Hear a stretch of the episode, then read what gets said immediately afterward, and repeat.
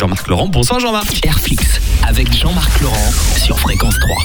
Bonsoir, les éditions Y ouvrent leurs portes aux jeunes talents et vous en faites peut-être partie, vous. Oui, oui, oui. Voici donc cette semaine Marivonne Rangin pour les éditions Y. Bonjour Jean-Marc. Alors, vous avez choisi de publier une nouvelle. Euh, c'est un genre pourtant euh, qui est assez délaissé euh, de nos jours. Oui.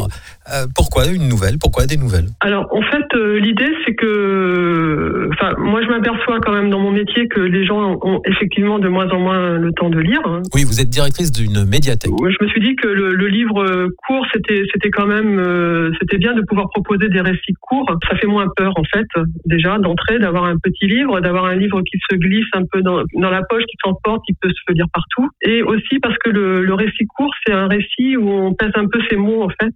On est obligé de choisir euh, si on veut vraiment raconter dans, dans un tout petit euh, espace. Et donc on, on vise euh, la littérature quoi par ce. enfin, je dis pas que dans les dans les récits longs il n'y a pas de littérature, pas du tout, mais disons que le récit court ça oblige à, à, à vraiment euh, triturer, tourner dans tous les sens et voilà.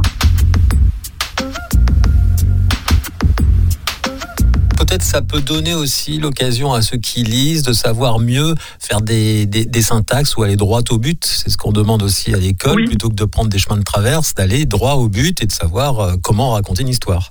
Oui, c'est ça. Et puis, euh, plutôt que de rajouter des couches à un, à- à un événement, en fait, et en faire quelque chose un peu, voilà, peut-être souvent indigeste, bah, plutôt aller dans l'autre sens et gratter, gratter jusqu'à euh, dire l'essentiel, en fait. Tout en gardant quand même, enfin, dans Pamplemousse, il y a quand même un petit peu d'humour, un petit peu de distance, qui fait que, voilà, c'est et qu'on peut aussi raconter des choses graves avec un peu de distance.